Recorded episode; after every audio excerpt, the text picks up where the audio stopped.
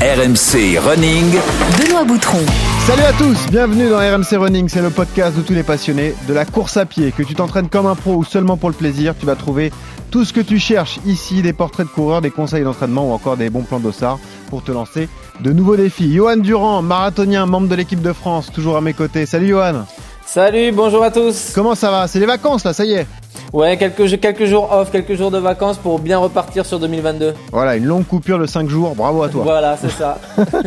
Pas bon, plus. alors Johan, pour ce cinquième épisode, RMC Running reçoit la voix de l'athlète sur RMC, Marise Evan GP, membre de la Dream Team RMC Sport, record woman du, du saut en hauteur pendant plus de 20 ans et qui est aujourd'hui présidente du club d'athlètes Noisy-le-Grand. Salut Marise Salut, salut On est ravi de t'accueillir, tu es aux côtés de ton entraîneur, celui qui gère justement la partie course à pied dans ton club, c'est Michael Pérez dos Santos. Bonsoir Michael.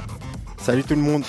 Merci d'être avec nous également. On va donc vous parler effectivement de l'intérêt de s'inscrire dans un, un, club pour pratiquer la course à pied. Et la séance sera dédiée à ce thème. Courir en groupe, est-ce indispensable pour progresser? C'est parti pour RMC Running.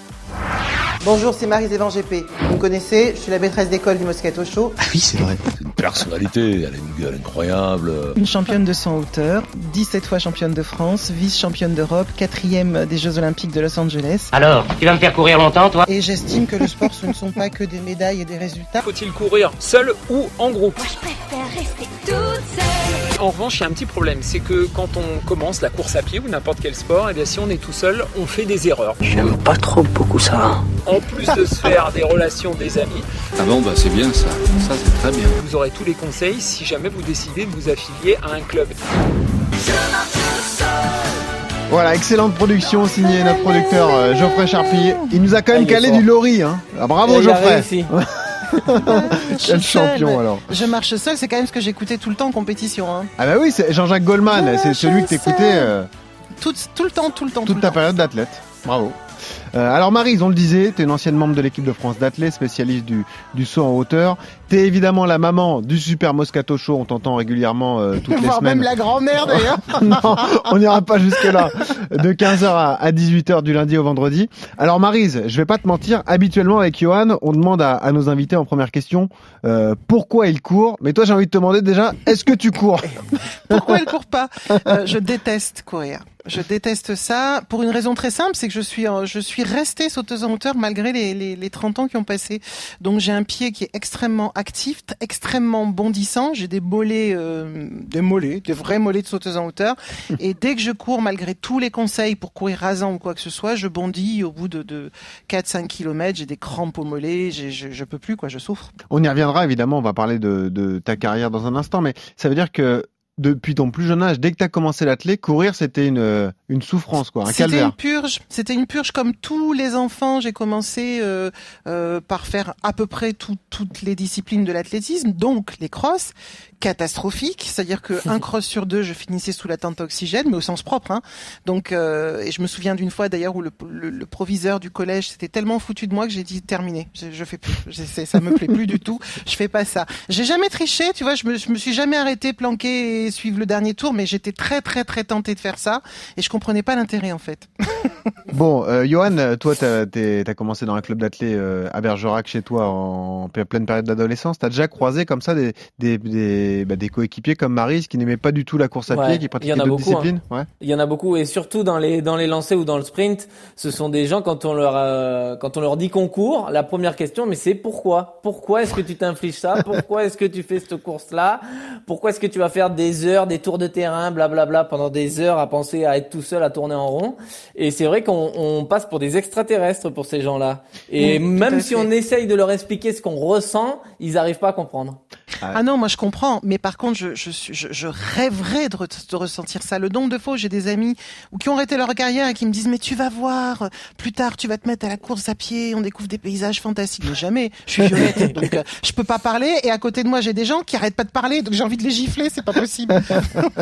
Allez, on y va, Marise. On va quand même essayer de, de dresser ton, ton portrait de, de coureur. RMC. Le CV de coureur.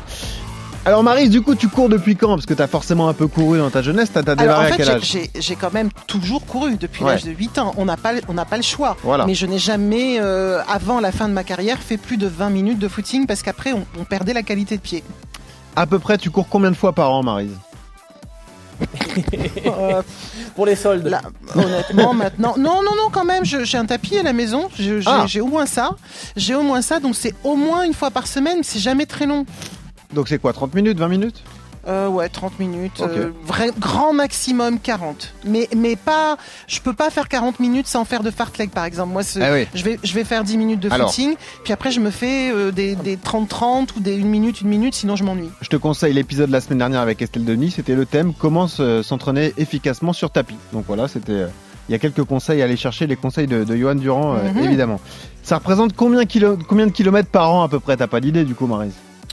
Euh, bah, pas beaucoup, non, j'ai aucune idée. De toute façon, j'ai jamais calculé. Hein. Ça, et ça, ça, c'est un autre truc qui m'énerve d'ailleurs chez les coureurs. Ils sont ça. tout le temps en train de regarder leur montre.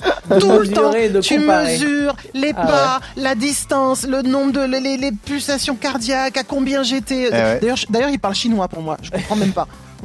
Bon, est-ce que t'as quand même quelques records perso dont tu es fier au niveau de la course à pied ou non? Euh, oui, bah écoute, euh, j'ai, j'ai- je m'étais quand même lancé un défi un jour. Je me suis dit un jour dans ma vie, il faut que je fasse un, un 10 bornes. Et ça, je l'ai fait il y a 5 ans à peu près. Mhm. Donc j'ai, j'ai 57 ans maintenant, donc c'est quand même pas mal de premier un premier 10 bornes avec ma fille Tania qui m'avait entraîné pendant 6 mois. Et elle m'avait dit on vise moins d'une minute. Et donc voilà, j'ai fait 53 je crois ou 57, je sais plus. Mais j'étais j'étais j'étais à la Ah, mort bravo. à l'arrivée. hein. Au moins, t'es j'étais à la bout. mort. Ouais, mais Ouais. Mais j'étais au bout. J'étais au bout et le, deal qu'on avait avec ma fille, c'est que j'avais pas le droit de marcher. Voilà. Bon, j'ai failli la frapper plusieurs fois pendant la course parce qu'elle elle pas de parler, de me dire regarde les arbres, regarde le paysage. Et à un moment donné, j'avais envie de lui dire ta gueule. C'était tout ce que j'avais envie de lui dire, parce que je me disais comment elle fait pour parler? Moi, j'étais asphyxiée. Mais ça, c'est intéressant, euh, Johan, d'en parler avec toi aussi, toi qui es un, athlète de haut niveau, donc marathonien de l'équipe de France. Est-ce que, au-delà des, des coéquipiers de club, est-ce que dans ton entourage familial, par exemple, il y a des gens qui ne comprennent pas du tout ton mode de vie, ta façon de pratiquer la course à pied? Est-ce que, euh, pour certains, c'est complètement Ah, a- dingue ce que tu fais? Ah, il y en a beaucoup, hein. Il y en a beaucoup, hein. Beaucoup ne, on, on- ouais, comme je le disais tout à l'heure, on paraît un peu extraterrestre, c'est-à-dire qu'on a une passion et on, alors moi, c'est devenu mon, mon métier, mais il y a, pour certains, il y en a qui sont, qui sont terribles avec la course à pied, qui vivent course à pied, qui mangent course à pied et Ah oui. pourtant Ah oui. ils, ils Ah oui. travaillent à côté, ils ont un travail, mais ils sont focus sur l'entraînement et sur, euh, sur euh, les kilomètres, acheter le dernier matériel, s'inscrire à des courses tous les week-ends. Euh, c'est une passion et c'est une passion un peu dévorante. hein. Une Mhm. fois qu'on a qu'on a mis un peu le, le- la main dans l'engrenage, et ben ça vous vous lancez un défi, vous dites je vais faire un 10 km, puis vous prenez plaisir, vous vous allez sur semi, puis vous montez sur marathon, puis vous, vous- après vous en faites plusieurs et, et après le, le virus est pris. Bah, alors justement, euh, et ça nous donne l'occasion de, de réintroduire dans ce podcast euh, Michael Pérez dos Santos, qui est donc à tes côtés, Maris, qui est l'entraîneur euh, du fond euh, dans le club de Noisy-le-Grand. Euh, Michael, toi, comment ça t'est venu cette passion de la course à pied? On est forcément passionné quand on est entraîneur. C'est pas venu naturellement. Je viens du foot en fait à, à la base comme beaucoup. Ouais. Et en fait, euh, j- jusqu'à mes 30 ans, j'ai joué au foot et en- j'ai toujours été attiré par la course à pied, mais pas plus que ça. Et j'adorais le travail foncier en, en pré-saison au foot. Donc euh, j'étais j'étais l'un des seuls, je crois, euh, dans l'équipe de foot à, Mais ça, à aimer ça. Donc j'ai trouvé ça un peu bizarre et euh, Ouais. je me posais des questions. Le test Cooper, c'était ton délire. Voilà. Ouais. Voilà, en fait, le test Cooper qu'on faisait, euh, donc les, les fameuses 12, 12 minutes, j'étais, Ouais. bah, j'étais toujours le, enfin, souvent le premier ou, donc ça me plaisait, c'était Mais Michael, tu joues à bon niveau Tu joues à quel niveau? Non, niveau régional. Ok. Niveau régional. Mhm. Mais, euh, et du coup, j'avais quand même des qualités athlétiques qui, qui étaient au-dessus de la moyenne. Et donc, après, un, petit à petit, je me suis un peu lassé du foot. Et en fait, euh, il y a une saison, en fait, j'hésitais entre arrêter le foot et faire autre chose. Et j'ai pris un dossard pour, euh, pour le marathon. Voilà. Donc, jusqu'à Ah, là, d'entrée de jeu. Ah ouais, Ouais. d'accord. Voilà. le défi. voilà. Donc là, ouais, la jeunesse. La jeunesse un Ouais, peu. c'est pas petit joueur là quand Ouais. même. Jusqu'à là, je faisais des petits, des 5 km, des 10 km parce que mon cardio au foot me permettait de, de pouvoir Bien faire, euh, Ouais. de pouvoir faire ces distances à, avec un, un bon chrono. Et puis, je me suis dit, bon, bah, je vais faire un, un, un marathon. Je vais le faire, euh, comme on, comme on entend souvent, tranquillement, tranquillement, juste le finir. Mais là, ce jour-là, j'avais jamais couru plus de, avant d'y aller, j'avais jamais couru plus de 15 km de ma vie. Oh, un calvaire alors, non? Voilà, donc, Ah mais ouais. c'est, ah, par contre, à partir de là, j'ai, là, j'ai été complètement piqué et, Eh euh, Et ouais. et là, j'ai arrêté le foot et je me suis dit non, là, il faut, faut que j'aille, faut que j'aille là-dedans. Et en fait, après, euh, j'ai voilà, c'est c'est comme ça que c'est venu. Donc Mais ça a c'est mal commencé, mais- mais, du coup, je suis vraiment tombé amoureux ce jour-là. Et comment on passe euh, du coup de, de runner comme ça, de, de coureur amateur à entraîneur? Comment ça se passe? Ah, quoi ça, c'est un peu ma faute. Ah d'accord. C'est un peu ma faute parce qu'il avait des qualités pédagogiques qui étaient évidentes et que c'était un leader naturel et, euh, et comme en plus c'est c'est sûrement le coureur du club qui a les plus grosses cuisses, c'est pas lui qui est le plus rapide, donc je me suis dit on va l'utiliser autrement. Non, j'avais, on avait besoin d'un, d'un de quelqu'un de jeune, dynamique, qui avait aussi un, un, un emploi du temps qui lui permette de faire ça parce que euh, Johan l'a dit tout à l'heure, c'est, chronophage quand même. Hein. Ah bah oui. Et on a un très très très gros groupe puisque cette année on a plus de 100 coureurs sur route quand même au club, sur un club de 400. Incroyable. Euh, donc c'est énorme. On a plus de 100 masters qui sont mis au foot et des seniors et, euh, et, et en plus euh, de tous les niveaux. C'est-à-dire qu'il y a des débutants, mais il y a aussi maintenant des très bons. C'est-à-dire qu'il a franchement, il a fait un taf incroyable. Johan, tu voulais réagir à ça parce que ça t'a rappelé un peu ton parcours, je crois, footballeur Exactement, amateur ouais. et puis après, euh, du coup, passionné de course à pied.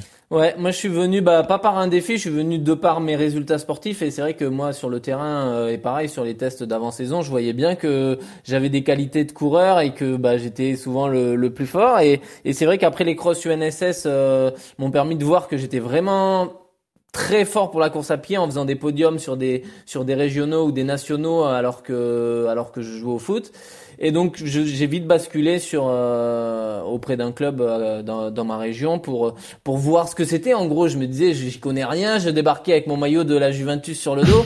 Et euh, alors que les autres ils étaient en débardeur et tout. J'étais sais, l'extraterrestre. Donc euh, Ah oui. euh, je me suis dit faut que je faut que je me codifie parce que là j'étais un peu euh, j'étais pas dans le dans le truc donc voilà j'ai découvert après bah, comment s'entraîner comme il faut et progressivement j'ai arrêté le foot et après bah c'est vrai que euh, j'ai trouvé un autre un autre sport c'est-à-dire que venir d'un sport co à un sport individuel c'est pas évident mais l'athlé c'est loin d'être un sport individuel voilà, ça c'est ça a ça. que de noms individuels parce que il y a toujours ce côté groupe euh, et puis on crée des liens avec les potes qui sont qui sont forts malgré tout hein. Et c'est tout l'intérêt de faire un thème comme celui-ci dans cet épisode, c'est de rappeler effectivement que la course à pied, ça peut être vécu comme un- une activité solitaire et finalement ça se pratique en groupe et on est peut-être bien meilleur en groupe. On en parlera dans un instant dans la séance, mais juste quelques questions pratiques pour toi, Marise. Je m'adresse à la, la présidente du club de, de Noisy-le-Grand.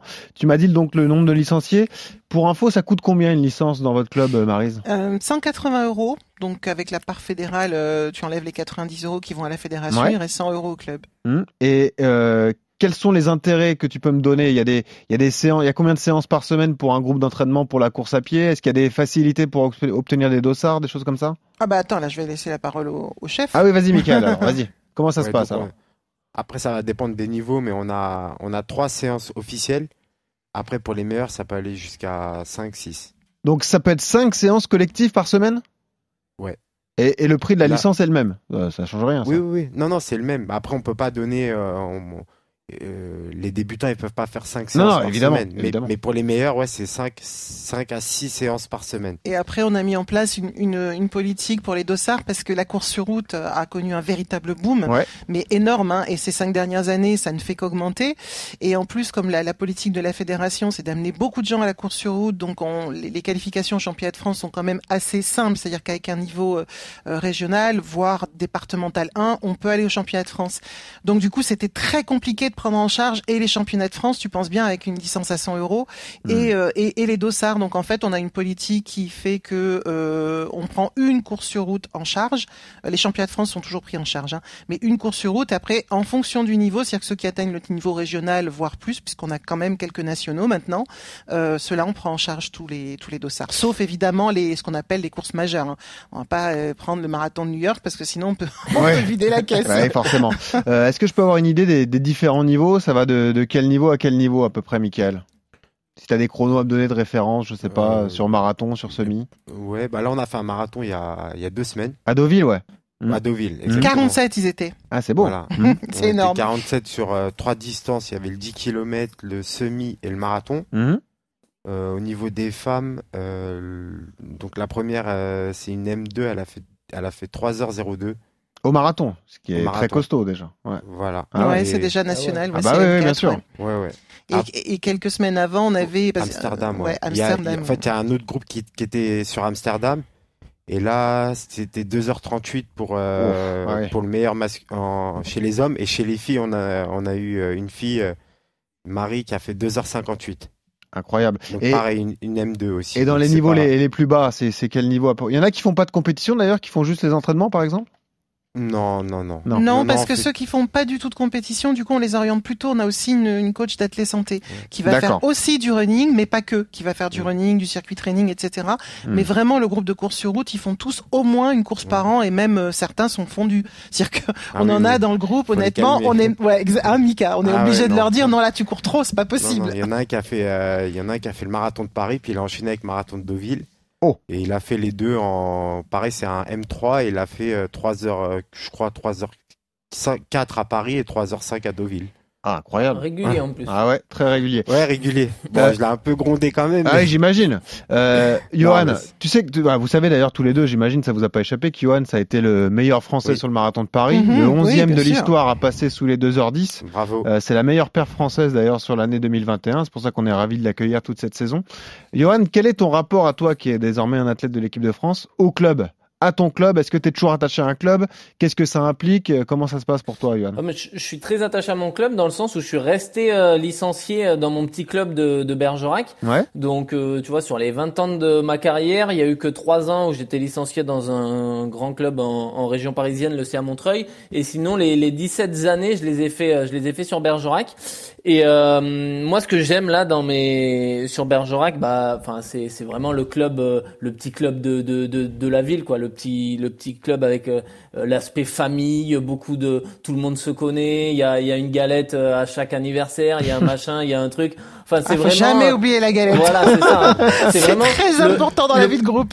c'est dans ces clubs-là, pré- le prétexte c'est la course à pied et après la Ouais. vérité c'est les gens ils sont là pour se retrouver, pour se dépasser, pour courir un peu et, euh, Mais Johan- et passer du bon moment. Et moi ça, ça malgré que je fasse du haut niveau, j'y vais. Alors je, je les Ouais, pas ça. tous les jours. Toi, t'as pas, pas pas d'entraînement club parce que toi, Mm. t'as un coach personnel forcément vu les Voilà, niveaux que tu vais. as. euh, Ouais, j'y vais pas souvent. J'y vais pas souvent, mais euh, j'aime y aller. euh, allez, je dois y aller deux fois par mois pour les voir et pour discuter. D'accord. Ok. Bon, à chaque fois, euh, j'y passe, j'y passe des heures parce que c'est toujours euh, 100 000 questions et puis euh, c'est ce qu'il y a de bien, c'est qu'on est dans, vraiment dans l'échange et, et je les connais tous puisqu'ils m'ont vu démarrer, donc ils sont totalement fans. Donc euh, Bah, c'est une sacrée pub pour le club, et- hein. Bah, le club de Johan Durand, ouais. c'est sûr. C'est sûr que c'est, c'est un- il y a un intérêt. Et juste avant de passer à la séance, Michael, j'avais une question pour toi. C'est, tu disais, il y a trois à cinq séances par semaine selon les groupes.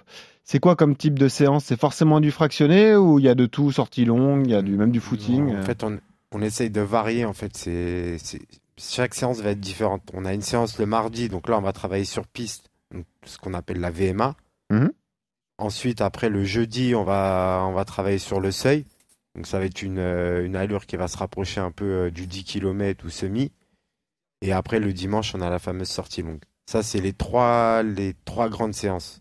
Ok. Et sur une Voilà. sortie longue du dimanche, vous êtes combien de licenciés en fonction des groupes à peu près alors? Non, là, le dimanche, en général, on, est, euh, on, on peut être 30 à 40 hein, à faire la sortie longue. Ouais. Bon, Ouais, c'est, moi, c'est une de mes plus grandes fiertés parce qu'il se trouve que Ah bah j'habite oui. en bord de Marne et le dimanche, quand je sors, bah, tu vois du vert et blanc partout, quoi. Puis alors, maintenant, les gens les reconnaissent, donc c'est allez Ouais. le gang, allez le gang, c'est assez. Et pourquoi Ouais, tu vas sympa. pas toi, Marise alors? Euh, vélo. bah, alors déjà, déjà, ils ont une bonne, euh, ils ont une bonne allure, mais c'est vrai que pff, non, c'est pas mon truc. C'est vraiment pas mon truc. Un jour, peut-être, j'essaierai. Au printemps, je vais voir si j'arrive à suivre quelques-unes de ces, de ces dames, parce que franchement, le problème, c'est que Mika, il les entraîne un peu trop bien, donc euh, certaines ont mon niveau de- au départ, Ouais. mais au bout de quelques mois, c'est mort. Je suis la dernière, et c'est très vexant. C'est puis- super vexant. Marise, donnons la vraie raison. Tu as surtout le sport show le dimanche soir de 19h à 20h, donc t'as pas ouais, le temps. mais ça que tu- Si, le matin, je pourrais. Ouais. Ils font, les- ils font leur séance le matin. Je les vois quand je pars au marché. euh, voilà. Chaque fois, je, je baisse la tête pour qu'ils me voient pas, tu vois. et je rase les murs. Mais non, non, mais c'est, ça, ça sera un de mes challenges un jour de faire une course avec mon club. Parce Eh ben que voilà. tu sais que je te parlais du fameux 10 km, c'est à cause des RMC. C'était un, un, un 10 km qui était pour la, la, la, la, la cause des femmes de, de, de, de comment dire, des maladies cardiaques. Tu Mm. sais, la- la- l'association qui est soutenue Ouais. par, euh, par RMC. Donc j'avais couru avec RMC. Donc peut-être que mon prochain challenge, ça sera de courir une course. Peut-être pas 10, peut-être un 5 km, on va voir avec mon club. Ok, bah pourquoi pas. Allez, on passe tout de suite Je vous à. préviendrai dans ces cas-là. Ah non, mais on sera là, évidemment, compte sur nous. Allez, on passe à la séance. RMC, la séance. Et oui, c'est donc une question que l'on se pose régulièrement lorsqu'on débute la, la course à pied et même après lorsqu'on court en solitaire. Est-ce que mes performances pourraient s'améliorer si je courais en groupe, si je retrouvais des coureurs de, mon niveau? Johan, pour toi, qui est un athlète de très haut niveau, c'est indispensable justement de, partager les séances pour s'améliorer? Alors ouais, pour moi c'est indispensable que ce soit à haut niveau ou à niveau débutant, euh, le fait de courir en groupe, ça va avoir un effet entraînant en gros, c'est-à-dire que euh, on va être motivé par euh, par ses copains, par ses collègues, on va se dépasser ensemble sans se prendre forcément au sérieux, tout en discutant, tout en blaguant pendant les séances on va voir ses potes, enfin, on va avoir cette motivation que des fois on peut perdre si on est si on est un, peu tout seul, quoi, si on court tout seul. Euh, il y, a, y, a, y, a, ce côté un petit peu social hein, de la course à pied. Hein. Même, on le disait tout à l'heure, ça, mm. la course est un sport individuel, mais il y a tout un aspect collectif, le fait de s'échauffer ensemble, de courir ensemble, de se dépasser, et euh, on crée du lien, on crée vraiment du lien dans ces clubs et même dans, enfin, au-delà des clubs, dans les regroupements comme ça quand on court en groupe. Euh, il y a cette notion aussi de plaisir. Hein. Il y, a, y, a, du plaisir de courir en groupe et, et on, on, progresse généralement plus vite sans forcément s'en rendre compte. Et Johan, comment tu fais pour quelqu'un qui qui a un niveau comme le tien pour euh, trouver des, des partenaires d'entraînement aussi forts faites des bah stages bien bien préconçus, c'est-à-dire ouais. fait venir des coureurs, des, des sparring partners entre guillemets? C'est ça. Là, moi, ma, mon, mon, optique elle est différente d'un coureur débutant. Euh, le fait de courir en groupe, dans mon cas, ça va être vraiment d'aller chercher la performance. C'est-à-dire que c'est de un petit peu de sortir de ma zone de confort. Et pour ça, bah moi, je suis obligé d'aller soit avec des coureurs de l'équipe de France ou soit sur les. Le, le meilleur exemple, c'est de partir s'entraîner au Kenya. Ouais. Euh, avec les coureurs kenyans. Et là, euh, vous avez des groupes de, de 50, 100 coureurs. Et là, justement, vous allez vraiment sortir de votre zone de confort et, et ça va vous tirer vers le haut. Et puis, vous allez apprendre de nouvelles choses, de nouvelles méthodes d'entraînement, de nouveaux trucs. Et, euh, et là, c'est vraiment la logique de la performance. Michael, comment tu évalues le niveau lorsque eh bien une personne s'inscrit dans le club de, de Noisy? Comment tu, tu décides si elle va dans le groupe 1, le groupe 2 ou le groupe 3 bah Déjà, j'aime bien savoir euh, bah, ce qu'elle a fait les dernières années au niveau du sport, si déjà il courait régulièrement, s'il vient d'un autre sport, les blessures, parce que ça c'est important. Parce qu'en général, c'est vrai que quand on a des nouveaux, souvent ils veulent aller un peu trop vite. Bah oui. Donc il faut un peu les canaliser. Donc euh, ça c'est important. Après, euh, après on le voit, on le voit vite hein, sur des séances. Euh, après, ça peut être faussé parce que quelqu'un, par exemple, qui vient du foot, bah, le mardi sur une séance de vitesse, il va être à l'aise si on dépasse pas les, les 400, ouais. il va être à l'aise. Par contre, c'est plus dur le dimanche. C'est ah, le dimanche, c'est le dimanche, ça va être beaucoup plus dur. Donc déjà, il peut se blesser en plus parce que les sorties longues, c'est c'est différent. Mais après, sur des sur des allures comme, en fait, tout dépend. On a plusieurs profils hein, de, de coureurs. On peut, il y en a qui vont être plus à l'aise avec le long. En général, euh, plus les femmes d'ailleurs. Et les les hommes, ils sont plus à l'aise avec le court c'est important euh, de quand on arrive de, aussi se fixer un objectif de rattraper les coureurs un peu plus fort. Mm. Bah non, parce que là, si euh, là on risque la blessure.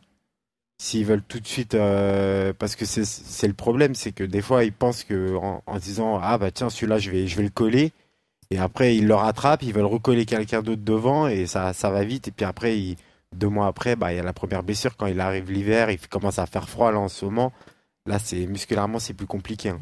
Euh, Johan, toi, euh, donc tu participes à des, des séances d'entraînement avec euh, les membres de l'équipe de France ou euh, parfois au, au Kenya. Est-ce que les sorties longues, tout de même, tu les gardes seul avec ton entraîneur? Tu te, c'est, c'est ouais. un moment sacré où tu, tu restes seulement en tête à tête bah, y a, Comme il le disait, il y a des périodes, je pense, où il faut s'entraîner seul et d'autres où il faut s'entraîner en groupe. par exemple, je sais que quand je reviens de blessure, je m'entraîne tout seul parce que le risque, ça va être quoi? Ça va, bah, on va vouloir revenir trop vite, on va vouloir en faire trop, on va vouloir ah bah, oui. reprendre notre place dans le peloton, on savait qu'on avait le niveau de telle personne, on va se dire ah bah je le colle et puis voilà. Et ça c'est le risque de s'entraîner en groupe, c'est de, de, de, de, se surentraîner et c'est la blessure et de, de vouloir aller trop fort. Donc moi je sais que quand je reviens de blessure, je me prends un mois où je cours tout seul et où je me refais une santé et si après je sens quand je suis prêt à, à repartir avec euh, avec les gars. Et, euh, et pareil, ouais, je garde des séances spécifiques où je veux vraiment calibrer mon allure et être à mon allure, où je préfère les faire seul. Ouais. ouais. Marise, toi qui es présidente de club, donc qui a un regard un petit peu euh, extérieur entre guillemets, tu, tu vois ça. Euh, Alors donc... pas que extérieur parce qu'il oui. m'arrive de, notamment aussi. en, début de saison, euh, je, je, je, leur fais les séances de yoga et ouais. je leur, en, en, fait on se croise beaucoup dans le club, on essaye de brasser, on s'est rendu compte qu'on avait toutes les, les, forces à l'interne mmh. et donc bah, le renforcement musculaire, ça peut être être appris par le groupe de sprint, ça peut être Ah euh, celle qui s'occupe de l'athlète santé ou autre. Moi, mon petit truc, c'est le yoga. Donc, euh, et puis quand il a, quand, quand dans le groupe de Mika, il y a quelques blessés, euh, je m'occupe aussi de la réhabilitation. Ce que, je voulais, ce que je voulais te poser comme question, c'est toi, tu dois voir des progressions fulgurantes. Quelqu'un Ouais, qui ouais. s'inscrit, qui arrive Ouais. et qui six mois après est un coureur ou, ou une reneuse complètement différent. Pas pas forcément fulgurant. On va on va voir ça sur deux grosses années, mais c'est vrai quand même qu'il y a des transformations qui sont étonnantes, hein, vraiment, avec des problématiques différentes. Certains arrivent des fois un peu en surpoids, d'autres arrivent, euh, beaucoup arrivent d'ailleurs après des blessures et très inquiets en disant oui mais moi j'ai des problèmes de genoux donc il faut y aller faut y aller mollo.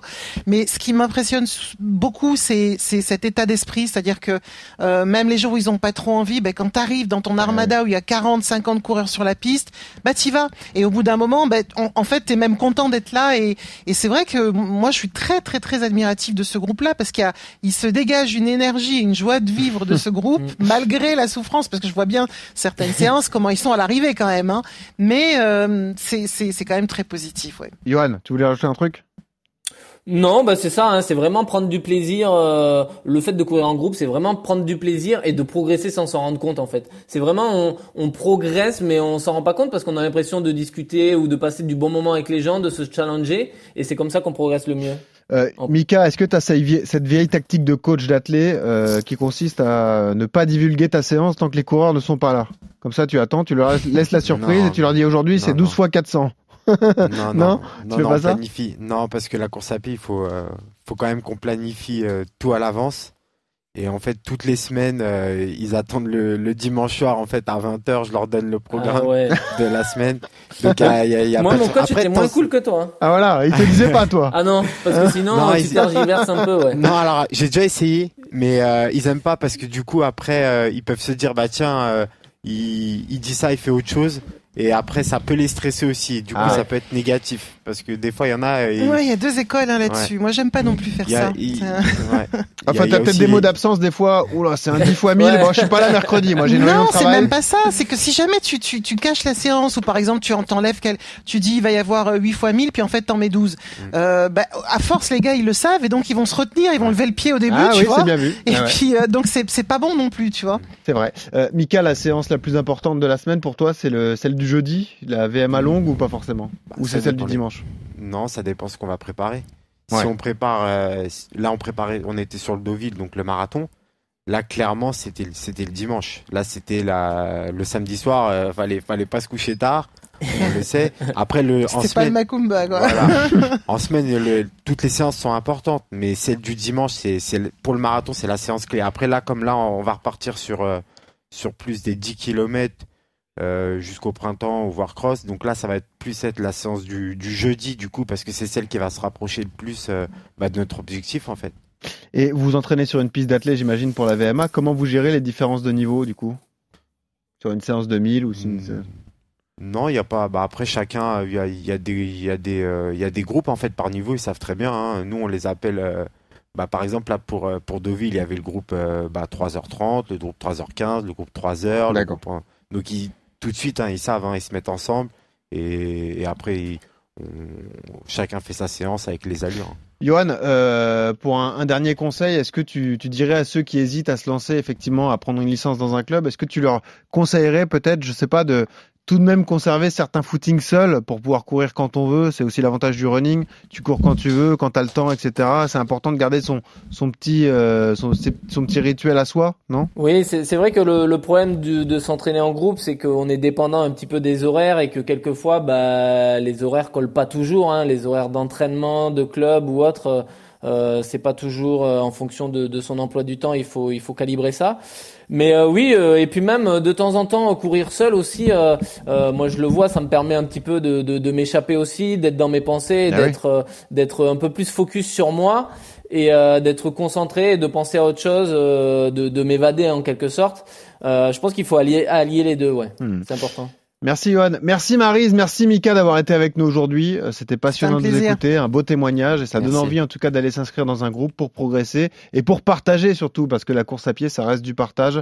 Et c'est vrai que s'envoyer une grosse séance de fractionné après tout le monde est content et c'est quand même euh, hyper appréciable. Merci à vous Marise. Pour terminer, on a une habitude, on demande toujours à notre invité eh bien la musique euh, qu'il écoute ou qu'elle écoute pendant qu'elle court ou pendant qu'elle fait du sport. Qu'est-ce que tu écoutes toi Marise? Moi, je suis assez old, school, donc euh, j'écoute beaucoup de, de, de Airbnb, j'écoute euh, des musiques euh, américaines. euh, il faut que ça bouge, faut que ça bouge, parce que si ça bouge pas, voilà, Ça, ça George. Benson par exemple.